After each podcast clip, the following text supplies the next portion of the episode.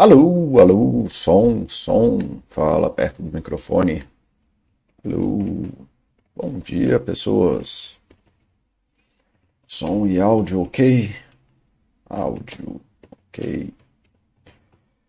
Bom, galera, foi mal aí a, a demora e também aí eu fiz mudança e outras coisas e aí começou a ficar enrolada a minha vida, a internet não funcionava mais, e aí voltou a funcionar agora de novo. Espero que em definitivo que eu não precise mais. Ok, vamos ver se as coisas funcionam. Espero que estejam funcionando aí também. Bom, eu tô devendo o chat sobre os abusadores, né, que era um treco que eu falei para vocês que eu queria falar. Opa, tem meu áudio saindo de algum lugar. Pronto, sai áudio. Pronto, meu áudio. Não quero ficar vendo meu áudio. Aparentemente, o que está rolando aqui? Tá dando para ouvir? Tá dando para ver? Tá tudo certo? Alguém tá vendo alguma coisa? Tem alguém aí, né? Acima de tudo. Ok, meu vídeo está travando para variar. Vou tirar o vídeo, já que não está funcionando. Adeus, vídeo.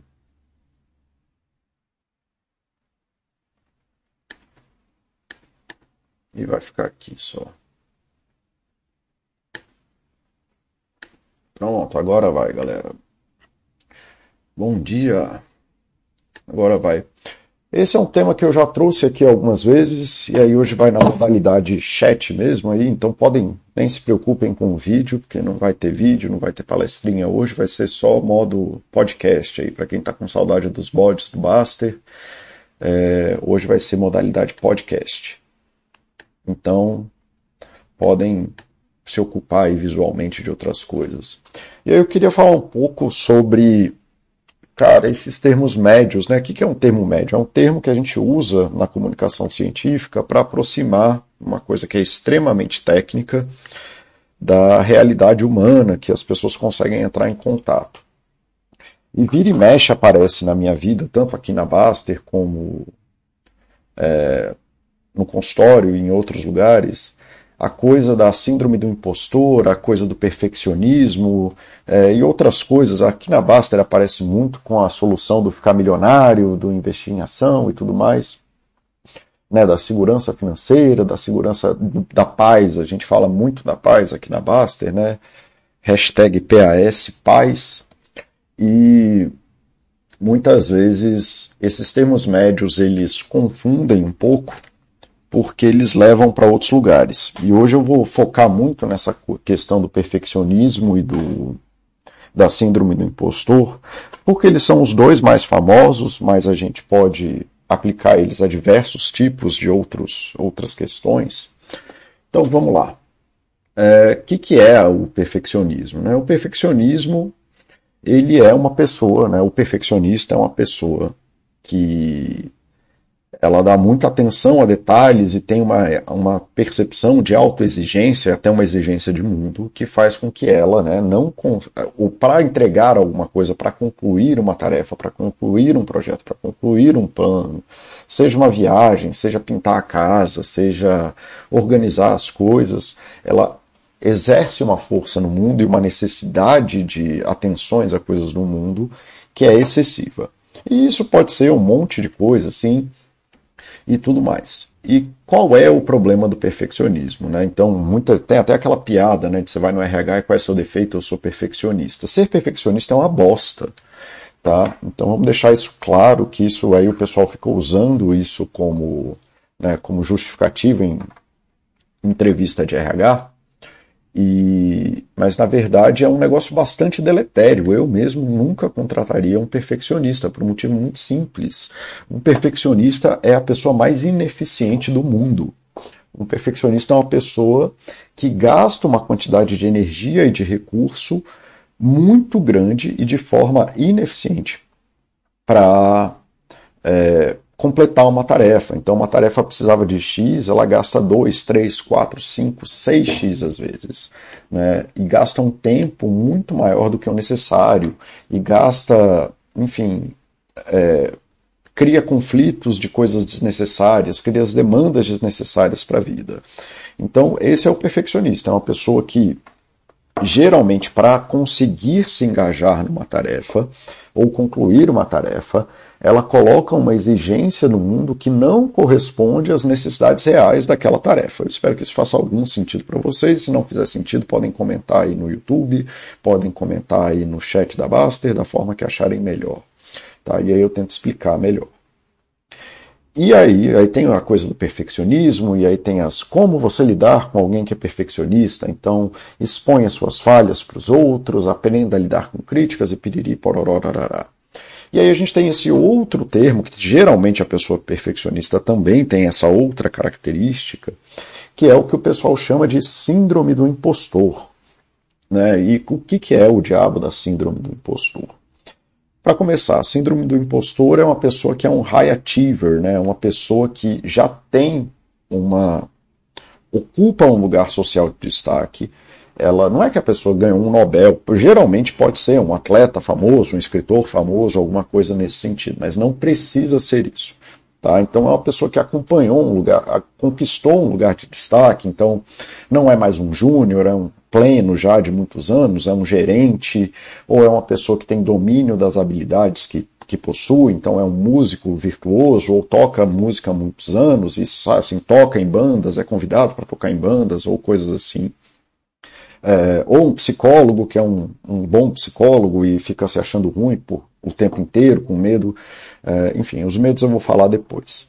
É, mas é uma pessoa que, de alguma forma, ela conseguiu algum tipo de autoridade, destaque, lugar é, de que tem valor social, tem um valor ali que a pessoa ocupa efetivamente, porque afinal é impostor, tá, gente? Não é se você é só ruim nas suas coisas, você é só ruim mesmo. Você não pode ter síndrome do impostor se você é efetivamente ruim e não sabe fazer as coisas, tá?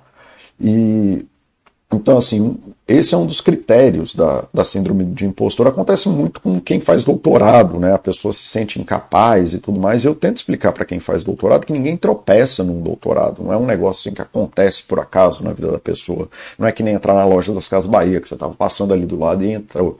Cara, tem um processo de seleção, tem anos e anos de preparação. Você terminou uma faculdade, se dedicou a um projeto, fez mestrado, virou já mestre naquela área, não sei o quê, e aí de repente a pessoa se vê ali na condição de que, não, na verdade eu não sei de nada que eu estou fazendo, piriri pororó.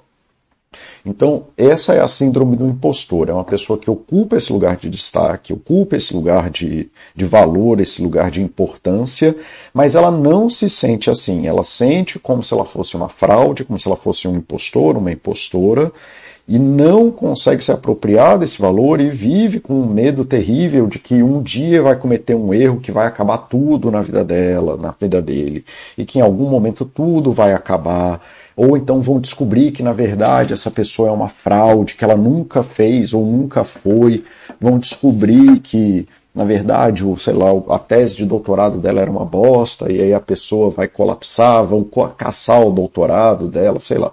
Ou que vão descobrir que a pessoa é um médico ruim, um psicólogo ruim, e por aí vai. Né? Então ela vive preenchida desses medos é, sobre, sobre essa perspectiva de estar no lugar de autoridade e destaque, mais uma vez, se você não tem esse lugar, obviamente você não tem síndrome do, impostor, porque se você é só uma pessoa normal, você não é impostor, você está sendo só uma pessoa normal mesmo. E é o Baster ter medo de não ser o Baster. Vão descobrir que o Baster não é o Baster, na verdade ele é o Maurício, né? Alguma coisa nesse sentido. Tá bom? É... Oi, Pri. Oi, Chuchu. Tá boa por aí? Que bom te ver por aqui. Bom dia, Cenezino. Bom dia, Danido C23. Bom dia, Bruno SG. Bom dia aí, galera, para quem tá ouvindo aí. Né, o chat PC da Baster.com. Baster, o site de educação financeira aí, para quem é, quer entender o que eu sempre falo da Baster.com. Eu trabalho como moderador de saúde da Baster e de paz. Né? Paz é uma coisa importante na Baster. E esses chats aí é para o público da Baster e para quem mais estiver ouvindo, para tentar melhorar a vida das pessoas, porque a Baster, no final das contas, é sobre isso, é sobre melhorar a vida das pessoas. Então, seguindo. Então, você tem aí a síndrome do impostor e tem o perfeccionismo, que são duas coisas bem comuns, assim, ou muita gente se identifica com isso justamente por ser termos médios. É, e geralmente, quando você vai ver esses livros mais populares e tal, que eu nem sei os nomes desses livros, porque eu leio eles muito rápido, assim, só para entender o que, que o povo está falando mesmo, então não tenho nenhum livro de referência sobre isso. É, aí vai sempre no sentido de olhar para dentro, de você atribuir alto valor, de você se perceber como uma pessoa completa, de você né, fazer trabalhos em que você se valorize, para que você não precise dar tanto e buscar o perfeito, para que você não se sinta ameaçado pelo externo e piriri parará. E todos esses termos, esses livros, eles vão no caminho do individual e do olhar para dentro e olhar para si. E eu tenho pânico desses livros. Eles até funcionam de vez em quando, mas não pelos motivos que eles atribuem, tá? E eu vou explicar isso daqui a pouco, tá? Então, assim, uma coisa que eu sei, e isso eu tenho uma certeza tão boa quanto eu posso ter certeza de que o sol vai nascer amanhã, se você for olhar o perfeccionismo e o, a síndrome do impostor, é, eles têm uma característica muito, muito forte, muito, muito forte, que é o medo de julgamento de outras pessoas, tá? Então, para deixar claro, já assim, para passar a linha, a régua da onde a gente vai tocar esse chat, o perfeccionismo e a síndrome do, do impostor nada mais são do que manifestações da ansiedade. Especificamente uma ansiedade que a gente chama de ansiedade social, Tá? E quem quiser entender melhor aí o que, que eu estou chamando de ansiedade, como que eu trabalho com essas coisas da ansiedade, eu fiz uma série inteira sobre emoções que eu explico mais ou menos quando eu, como eu penso sobre isso. E tá aqui na playlist. Cadê minhas playlists? Playlists. Tá aqui na playlist Desenvolvimento Emocional, gente. Então, quem quiser saber isso aí do jeito mais fácil, tá aqui na playlist Tá aqui no chat também para vocês, no chat do YouTube. Fala, Henrique Mota, por aqui também com seu alter ego. Que bom que você tem um alter ego, cara. Você tem um amigo para não te deixar. Maravilha. Então tá. Então, quando a gente está falando de síndrome do impostor, não sei o que, é importante entender que a gente está falando de ansiedade e uma das manifestações da ansiedade, que é a ansiedade social. E o que, que é a ansiedade? A ansiedade, basicamente, é o mecanismo do teu corpo de te manter em estados de atenção, estados de muito. Ele te joga para fazer muita coisa porque você está com uma expectativa de estresse e aí ele está vendo que ah, alguma coisa vai acontecer que vai demandar muito de você. E aí a ansiedade é aquele sistema do teu corpo que te põe para fazer muita coisa, seja lá o que seja, seja lá o que for. Então, assim, essa ansiedade social, nos dois casos, ela aparece como?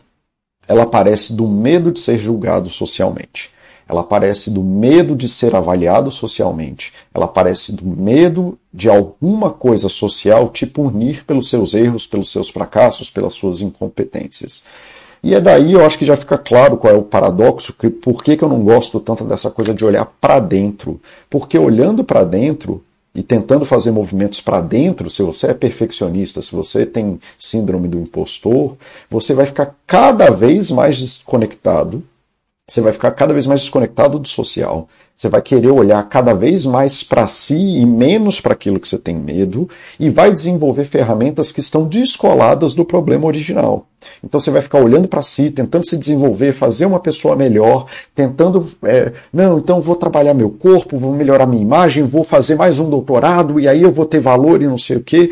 E na verdade, como você não está trabalhando aquilo que você tem medo, você vai continuar botando o seu corpo sob a tortura do crivo de achar que há algo faltando em você, e de novo, nesses casos não são coisas faltantes, às vezes falta, tá? De fato falta. Às vezes você não sabe ler, você não sabe da matéria e tudo mais, aí você tem que ir lá e aprender. Mas nesses dois casos, geralmente, não é que estão faltando coisas, há coisas em excesso. O perfeccionista é uma pessoa ineficiente e a pessoa que tem síndrome do impostor, que não tem, que é só ansiedade, ela já está ocupando lugar e está se monitorando como se estivesse faltando algo.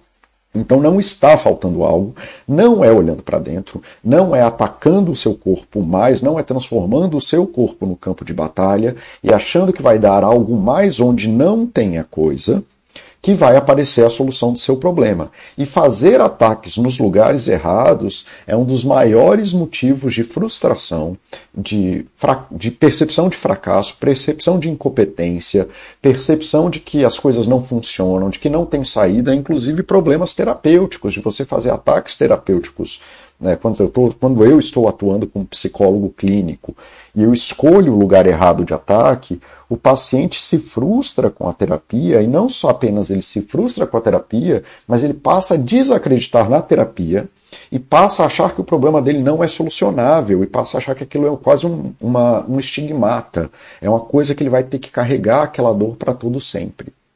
Tá? Então, dito isso, é importante reconhecer que estes problemas né, do perfeccionismo e da síndrome do impostor não são problemas do indivíduo. Né? São problemas de como o indivíduo se conecta com o social e a percepção que ele tem do social para lidar com as coisas, inclusive os fracassos, os erros e tudo mais. Então, basicamente, o perfeccionista e a pessoa que tem síndrome do impostor, e Pri, você que é minha parceira, minha companheira aí de clínica, né? Porra, você salva a minha vida, literalmente falando, segurando minha corda de escalada. Então, se quiser dar opinião e pitaco aí, por favor, tá, Pri? Inclusive, ela já obedeceu o meu mando e está falando aqui, ó. Olhando para dentro, a gente nunca percebe que já é suficiente para cumprir os critérios de, forma, de fora. É uma busca para sempre, exatamente. Quando você olha para um problema que é social, como é o caso da síndrome do impostor e do perfeccionismo, você passa tanto tempo olhando para dentro que você nem percebe que passou da marca. Então, basicamente, o que eu estou chamando aqui de síndrome do impostor e perfeccionismo e qualquer outro nome, mais uma vez, são termos médios, eu estou dando qualquer nome que podia chamar de couve-flor aqui. É, então, se você se percebe com isso assim, de que você dá muito além, ou que mesmo ocupando o lugar que você já está, por exemplo, se você é mãe, e você é mãe, você cuida do seu filho, você é mãe. Você não precisa fazer mais nada para ser mãe. Se você, seu filho está quentinho, está com comida, você está cuidando, você está levando seu filho lá para os rolês, ele vai na escola. Cara, você já é mãe, você não precisa fazer mais nada do que isso, cara.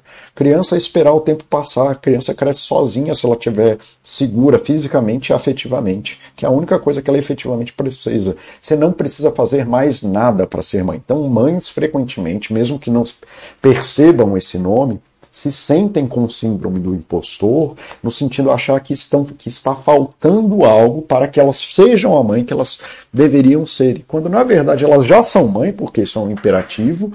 Ai, calma aí, rapidinho, galera. Deu um tabu aqui. E aí eu quase quebrei tudo aqui em casa. Pronto.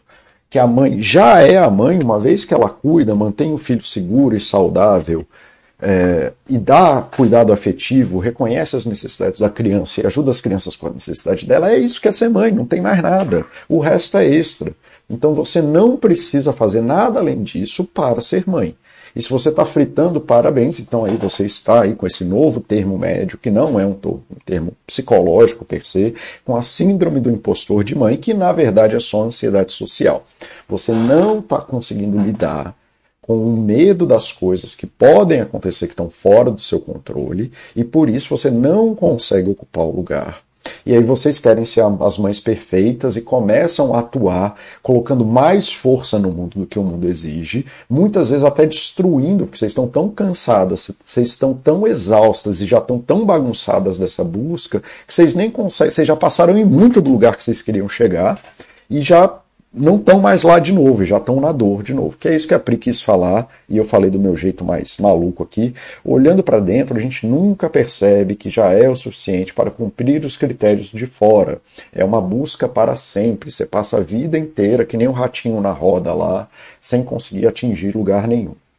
Então, dito isso, né, nesses nessas deficiências, né, nessas deficiências não, mas nessas características, quem tem essas características de que coloca em excesso coisas no mundo, especialmente, muito provavelmente, você tem uma dificuldade social. O que, que é essa dificuldade social, Paulo? Tá, mesmo que você não goste de mim, mesmo que você ache que eu estou falando uma bobeira, concorda comigo para a gente poder seguir. Eu converso muito com um amigo meu que é filósofo e a gente tem uma brincadeira que para resolver picuinha, quando a gente só discorda de alguma coisa, a gente fala na Terra 2 é assim. Então assume que o que eu estou falando é verdade na Terra 2. E aí concorda comigo para a gente prosseguir. Quem sabe você acha alguma coisa interessante na Terra 2 que você pode aplicar na Terra 1. Tá? Então vamos lá. Então vamos assumir que isso é um problema social. Ah, mas eu sinto dentro de mim, eu sou uma falha, eu não consigo lidar com isso, piriri pororó. Ok, tudo bem. Então, mas vamos assumir que existe você numa Terra 2 e que na Terra 2 esse você concorda comigo que isso é um problema social. O que, que é esse problema social? É um problema das pessoas que não conseguem receber do mundo de fora, como a Pri, a Pri bem colocou aqui, né? É, vocês não estão vendo porque está numa janela separada. Que não percebe que já é o suficiente para cumprir os critérios de mundo. Então, que a pessoa tem um problema no receber aquilo que produz. Ela não consegue se conectar com os efeitos reais das ações dela. Então, ela recebe um título de mestre e olha para aquele título e aquele título não preenche o vazio ou seja lá o que for, e não consegue se perceber mestre porque está faltando alguma coisa. É a pessoa que, quando o filho chega felizão, correndo, mãe, você está aqui, isso deveria ser o suficiente para ela perceber que ela é mãe. Estou falando que é uma mãe ótima, não estou falando que é uma mãe maravilhosa, porque isso não existe também, não existe pai mãe maravilhoso. É só o suficiente. Tá? A gente está no nível do suficiente aqui. E aí não consegue perceber que se o seu filho fica feliz quando você chega em casa, provavelmente é porque você está fazendo um bom trabalho. Se o seu filho está atrás de você para conversar uma coisa que é difícil para ele, significa que você está fazendo um bom trabalho.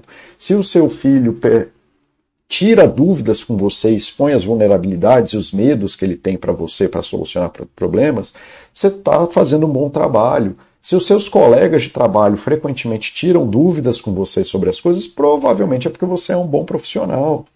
Né? Então, essas pessoas que têm essa, essa dificuldade né, do perfeccionismo, de estar, tá, não, mas tem que ser perfeito, e se não for perfeito, são pessoas que não conseguem se conectar com aquilo que as ações delas produzem no mundo, e especialmente naquilo que é do social. Né? A pessoa que troca o filho feliz pelo filho com a roupa bonita, com, no profissional de outras formas, etc. Ou que troca ter sucesso profissional por não, mas eu não sou diretor, e cara, de repente você está ali, né, tem pouca vaga de diretor, e é só isso, não é sacanagem, mas de repente você já é bem sucedido profissionalmente, respeitado profissionalmente. Tá bom? Então, assim, são essas pessoas que têm essa dificuldade, são essas pessoas que vivem sobre esse critério, né, com, essa, com esse critério fantasioso de que deveria ter algo maior no mundo e não conseguem se conectar diretamente com aquilo que elas produzem, com as coisas boas que elas produzem. E o que que, da onde que vem isso? Geralmente, né, como quase boa parte das coisas que existem no mundo, isso vem de pancada, né, de alguma coisa que aconteceu na história de vida que quebrou justamente essa ferramenta que é tão importante na nossa vida, que é o social. E a percepção de que a sociedade existe de forma geral para nos ajudar. Vocês podem achar o que vocês quiserem da sociedade, a sociedade está em falência, a sociedade está em colapso, dane-se. Mas efetivamente a sociedade ela age de forma cooperativa. Você vai numa loja, as pessoas te vendem coisas, você, as pessoas param no sinal, boa parte das pessoas param no sinal, tem água na sua casa e tudo mais, e isso exige um esforço de cooperação imenso das pessoas. Então, a grande maioria das pessoas está num exercício de cooperação diário para fazer a sociedade funcionar. Eu, como psicólogo, ajudo as pessoas que me pedem ajuda, e aí eu pago meu condomínio em dia, que faz o meu prédio ser legal, e o meu prédio ser legal ajuda a vizinhança, que faz isso e aquilo outro, que alimenta o comércio, e isso gera imposto e piriri porororororororor. Então existe fortemente um esforço de cooperação para que as coisas aconteçam. Do tipo, eu faço o chat e a Pri vem aqui, Pri, minha amiga de muitos anos, vem aqui para prestigiar o que eu estou fazendo, num esforço de cooperação.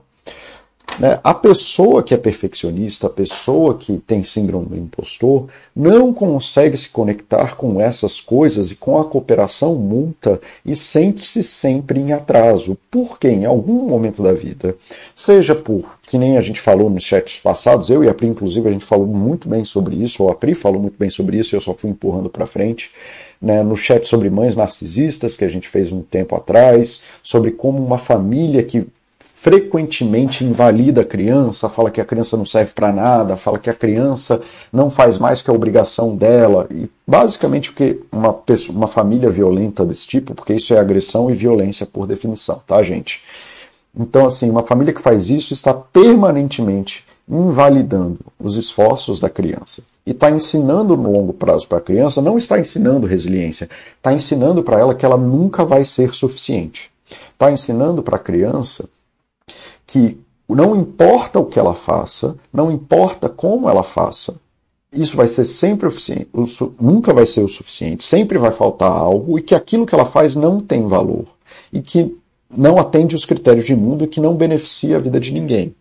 As duas pessoas tendem a achar ou deprimir e ficar ansioso e não conseguir fazer nada, o que também é muito comum, ou vai para o outro lado do espectro, que é o perfeccionismo e a síndrome do impostor essas pessoas passam a desenvolver mecanismos que eu chamo de mecanismos bomba atômica, que são a solução é, one size fits all, um tamanho para tudo. Já que nada do que eu faço serve, eu vou fazer a coisa que atende todos os critérios de mundo o tempo inteiro, de forma que nada possa estar errado sempre.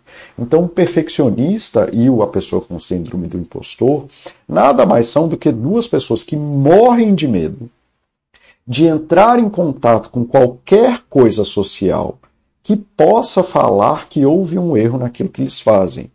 Né? Inclusive, a diferença entre a síndrome do impostor e o perfeccionismo é que o perfeccionista age preemptivo. Isso quando eles não estão mesclados em um ciclo, tá? O perfeccionista age preemptivamente, então ele começa a agir antes para evitar o contato com o erro, e a pessoa que tem síndrome do impostor depois fica avaliando tudo o que fez na vida e mapeando onde está errado, procurando as lacunas onde alguém da sociedade pode afetá-la. Tá?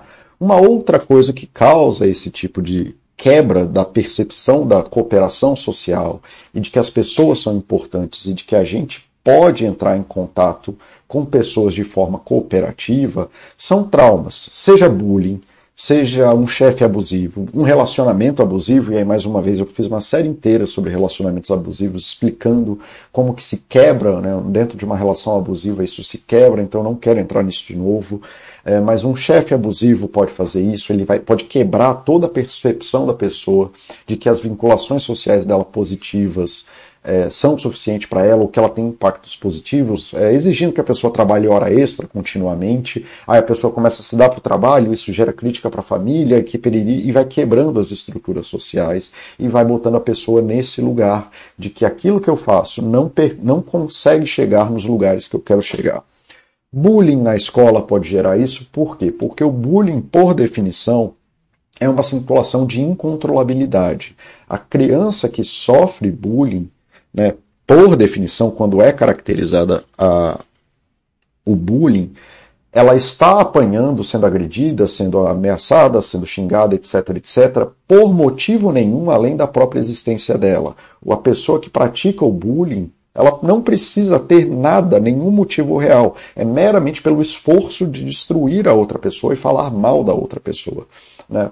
Pode ter motivos, mas não precisa ter motivos. Né? Muitas vezes a pessoa que pratica bullying, inclusive, está batendo na, no, em quem sofre o bullying para se afirmar para os outros colegas. Então, a pessoa que apanha ela apanha de forma incontrolável, não tem nada que ela possa fazer e nada do que diz respeito a ela pode é, interromper aquilo. Então, essa gera esse tipo de desconexão social de que não há um esforço que eu possa fazer, um esforço válido que possa ser feito na direção social, que eu possa agir e produzir as coisas que eu quero, ou produzir soluções efetivas para o meu mundo. Então, assim, basicamente o que gera essa percepção é você estar em situações incontroláveis de necessidade de apoio social, onde você não tem condição de fazer isso, é, e ser massacrado por isso por um tempo. O pai pode ser, como eu disse, pode ser a família desde a terna infância, pode ser um chefe, pode ser uma situação de bullying na, na, adolescência, pode ser seu orientador de TCC, mestrado e doutorado, e isso acontece em muito boa parte dos meus pacientes que têm síndrome do impostor ou perfeccionismo, é culpa do orientador deles. Então, se você é orientador de de alunos e você trata seus alunos como se fosse um lixo, vocês estão fazendo muito mal às pessoas. Aprendam a ser pessoas decentes, apesar de que isso vai causar o colapso financeiro do meu consultório, porque muita gente sofre, sofre ao ponto de adoecer mentalmente de forma séria por causa disso. E essa história de, ah, se é quente demais, sai da cozinha, parem de fazer isso, vocês estão matando pessoas e vocês não assumem responsabilidade disso, porque vocês não conseguem ser seres humanos decentes com os outros e acham que da edge do catedratismo aí da academia, vocês podem tratar um aluno como se ele fosse uh, pior do que um bicho. Então parem de fazer isso, apesar de que isso né, é uma parcela muito grande do meu consultório. Então, pessoas que estão em situações de TCC, mestrado e doutorado com orientadores que são babacas, têm uma vida, necessitam daquilo e a única veia possível é a aprovação daquela pessoa que é um babaca, que toda hora fica falando tudo que está errado e não faz o trabalho de orientar, faz o trabalho de ser um capataz e massacrar as pessoas. Tá bom? Pode ser por outros motivos também, é uma pessoa que está pass tentando passar num concurso há muitos anos, um concurso muito difícil, que concurso muito e a pessoa orientou a vida inteira para aquele ponto, como se aquele ponto fosse a solução da vida dela e aquilo não acontece, então colapsa o plano de vida. Então é daí que nasce essa percepção de que é, você é uma falha, que tem algo errado com você. Mas em todos eles tem a característica que é o que aconteceu de verdade foi a quebra do controle social efetivo, especialmente do controle social positivo. Você passa a estar sobre o controle das vozes da tua mãe abusiva que te bateu, que te ameaçou, do teu pai babaca que te bateu, que te ameaçou, daquela pessoa do bullying, daquela pessoa do seu chefe, do teu orientador que falava os absurdos que eu ouço aqui dos das pessoas que eu atendo. Eu não falo de casos, tá, gente? É, eu tenho muito respeito pela privacidade, pela intimidade das pessoas, então não gosto de falar dos meus casos. É, então vão ter que acreditar em mim. É, seguindo, isso causa essa ruptura social, isso causa é, um medo permanente e a incapacidade de perceber valor social né, naquilo que é bom. E é por isso que eu tenho medo dos termos médios. Né? Aqui na Baster isso aparece muito. A solução one size fits all, a solução bomba atômica, que eu chamo, é a solução que vai resolver todos os problemas de uma vez e ah, nunca mais vai ter, é a de ficar rico. Né? Então todo mundo aí da Baster que está ouvindo isso agora ou mais tarde, saiba, não é ficar rico que vai resolver seus problemas, você continua sendo humano, os seres humanos sofrem, você vai continuar sofrendo. Tá? E você achar que ter dinheiro vai resolver as brigas com a tua mulher, ter dinheiro vai resolver a relação que você tem com seus filhos.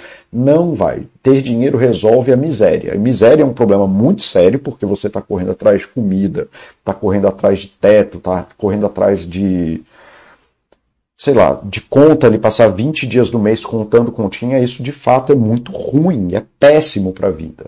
Então a miséria é muito deletéria, mas não é dinheiro que vai resolver suas relações sociais com a sua esposa, com o seu marido, com a sua mãe, etc, etc, etc. Tá? Então, essa é a forma que o perfeccionismo aparece aqui na Baster, e ele aparece das duas formas, tá? Tanto na síndrome do impostor como no perfeccionismo. A galera tá atrás aí da, da queridinha, tem que acertar sempre no cu da mosca, da ação que vai bombar e não sei mais o que. Isso não existe. Aí só acontece que quando uma ação cai, você vai lá e sofre que nem um condenado porque você não você vai atrás de uma coisa que não existe, que é trabalho, mexer com renda variável e acertar quando, que você, quando e quanto você vai ganhar. Isso é impossível, tá, gente? Bom, seguindo. Como que trabalha isso? E por que, que eu estou fazendo esse chat especificamente? Porque a literatura, de forma geral, e aí, Pri, mais uma vez, se você quiser é, participar aí, pode mandar seus textos aí, eu leio e, e leio aqui para o pessoal à vontade. Se você for para essa literatura, que tem aí de livros de autoajuda e desenvolvimento pessoal, vai estar tá sempre nesse rolê do olha para dentro. Mas você olhar para dentro sem pensar qual é o tipo de relação boa social que você precisa, só vai atender às necessidades da ansiedade. A ansiedade, como eu falei no começo, é fazer muito. E se você começa a fazer muito na direção errada, você vai atender às necessidades da ansiedade, que vai gerar frustração, que vai gerar ansiedade, que vai gerar mais necessidades malucas, e aí você vai fazer mais e mais e mais e mais, gerando um castelinho de cartas, até a hora que você não dá mais conta de fazer muito, e aí vai parar no meu consultório, vai lá tomar Rivotril, vai lá fazer, sei lá, vai num psiquiatra, aparece no, no hospital achando que está tendo um infarto, mas na verdade é uma crise de pânico, alguma coisa nesse sentido. Entendam, se você é perfeccionista e se identifica com perfeccionismo, se você tem síndrome do impostor, você tem uma dificuldade social em se relacionar com pessoas. Você tem dificuldade em acreditar que alguém te acha bom. Perfeccionistas e síndrome do impostor, quando alguém fala, caralho, isso aqui tá muito bom, cara, você fez um trabalho massa, elas negam o elogio. Elas destroem o contato social positivo que a outra pessoa está dando. Elas vão lá, vocês esfacelam o contato é, bom social para atender as necessidades da ansiedade, que é aquela, aquele bichinho dentro de você que fala faz mais, faz mais, faz mais, tem alguma coisa errada, faz mais. Então, vocês precisam, rápido e urgentemente, mas não rápido no sentido de muito, mas tão breve quanto possível, parar e pensar e construir relações sociais positivas. Eu já falei uma dezena de vezes o que, que é uma relação social positiva. Uma relação social positiva é um lugar onde você se sente bem, são pessoas que te conhecem, que validam quem você é, conhecem a sua história. São pessoas que você não precisa se explicar muito e não precisa ficar preocupado com a linguagem que você está expressando o tempo inteiro para ser compreendido. São pessoas que você tem confiança para falar dos seus erros, dos seus defeitos, das coisas que você fez errada, das coisas complicadas do mundo e não vão te, não vão te julgar e não vão te colocar numa pista de aceleração para resolver. São pessoas que vão estar lá com você. É o tipo de gente que vai te visitar no hospital, que não tem o que fazer, só vai lá porque gosta de você. E acima de tudo, vocês precisam resolver, aprender a receber isso. Vocês precisam começar a entregar o valor para essas pessoas e receber o valor que eles estão te dando. Aí vai vir as vozinhas, ah, isso é tudo mentira, ele não sabe, ele não conhece, se ele soubesse do fracasso, do meu erro, se ele soubesse como poderia ser melhor. E aí pronto, vocês estão caindo aí, precisa reconhecer isso como ansiedade, precisa reconhecer essas vozes, esses padrões que vocês emitem, esses comportamentos que vocês têm, como é, padrões de ansiedade, padrões de adoecimento.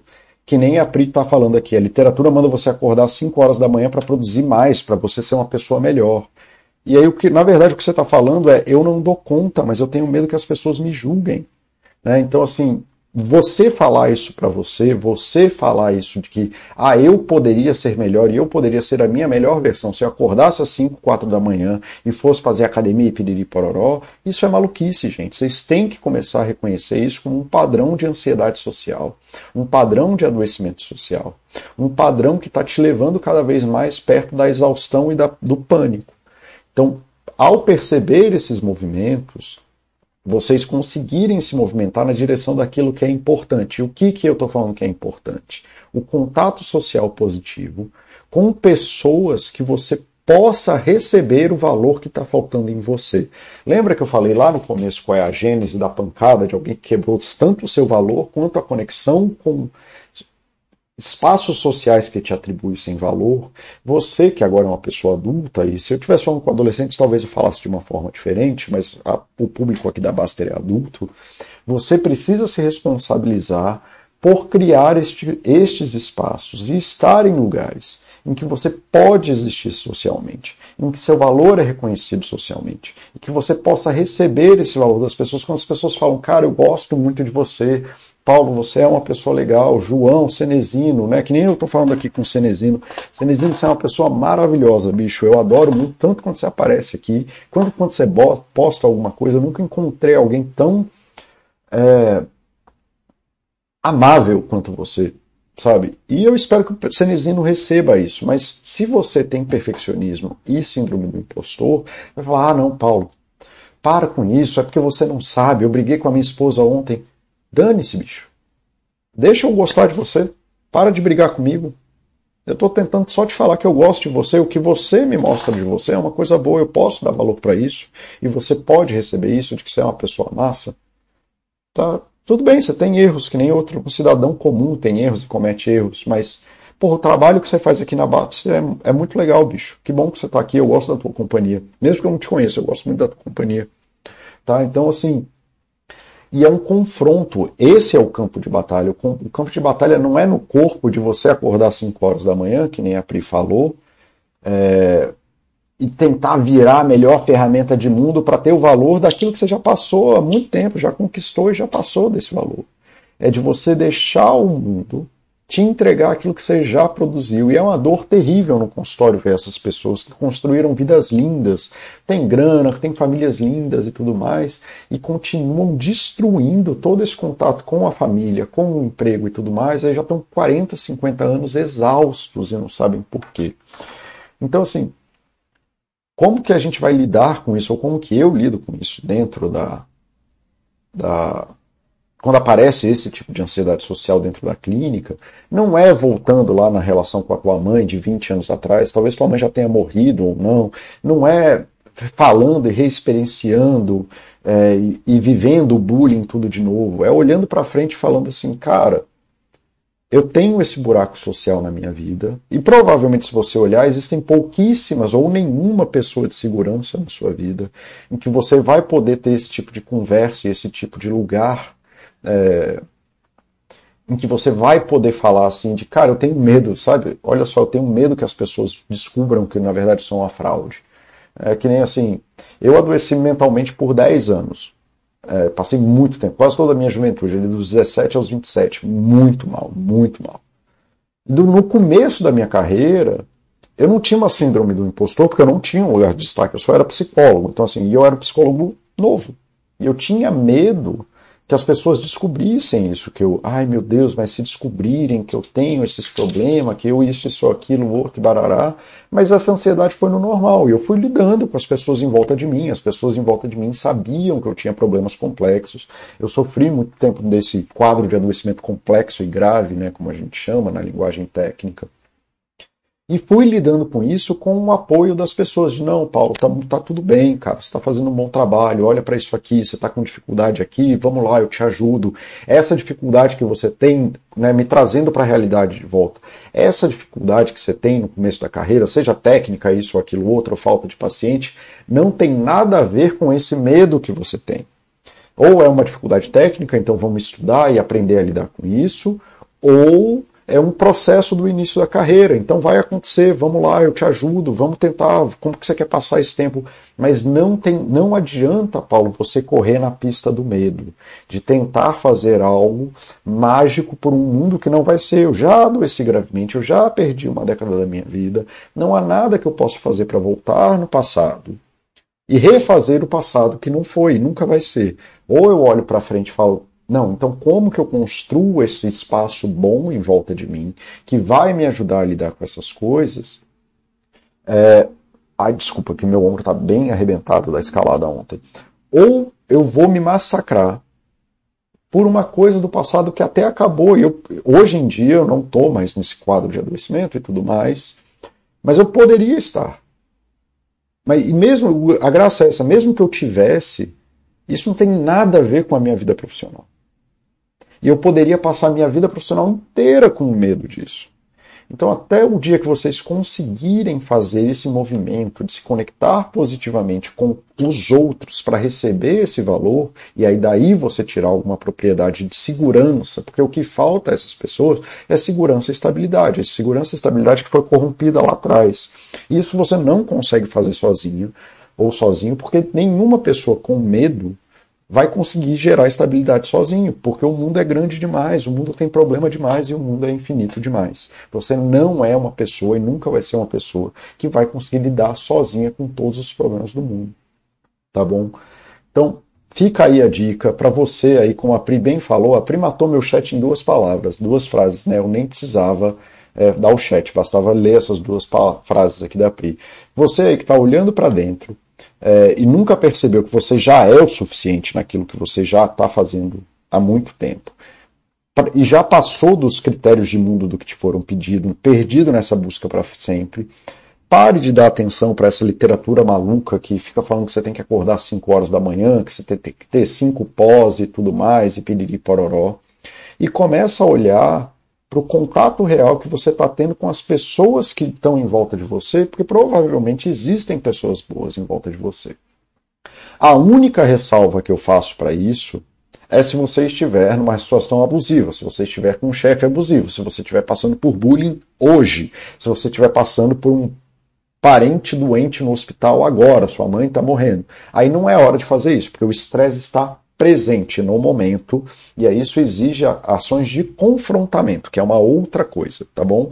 Ações de confrontamento é um outro tipo de estratégia psicológica, é um outro tipo de movimento psicológico que não tem nada a ver com o que a gente está falando aqui. O Henrique Mota está falando aqui Produzir mais, produzir para quem? Eu tive um adoecimento mental agudo a partir dos 13, com 18 comecei a me tratar desde então. É um processo contínuo já faz um tempo. Prazer. Já, já faz um tempo, um prazer. Pois é, mas a vida é um processo contínuo, né? E um, um trabalho contínuo, né, Henrique? Eu vivo falando aqui na Baster, porque aqui na Baster tem. Eu não sei se é da Baster. A Baster, como eu falei, é uma rede social e é um fórum que a gente fica conversando maluquice. E aí aqui na Baster tem muito, aparece muito a coisa da, ah, eu quero me aposentar com 40 anos, porque aí eu não preciso fazer mais nada. Aí, como assim, bicho? Você quer se aposentar com 40 anos e não fazer mais nada? O 40 anos é o limite daquilo que você tem para aprender na vida. Com 40 anos você é, é, um ego tão grande assim que 40 anos você chegou no máximo que dá para ser na vida. O que, que você vai fazer nos próximos 60? Né? O ego é tão grande que você acha que com 40 anos você não tem mais nada para aprender no mundo. Então é isso, Henrique. A vida é um processo constante.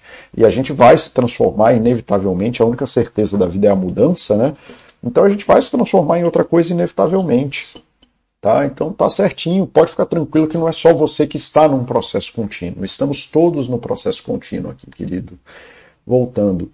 É, amei, Paulo. Foco na própria responsabilidade de buscar um, grupo nutritivo e no futuro. É isso mesmo, Suzana. E, de novo, parece uma coisa idiota, mas eu estou tentando reforçar isso, ou pelo menos trazer isso. Um, porque está acontecendo muito no consultório agora. As coisas do consultório às vezes vêm em ondas, assim. E está acontecendo muito na Baster também. Então, resolvi trazer esse assunto de novo e focar nisso e falar Cara, você precisa de um grupo que faça algum sentido na tua vida. Cenezino, que bom, amigo, muito grato mesmo, também gosto e admiro muito você. Eu que agradeço, Cenezino. Porra, bicho. Pessoa fantástica falando isso de mim, eu fico feliz, já ganhei meu dia, cara. É...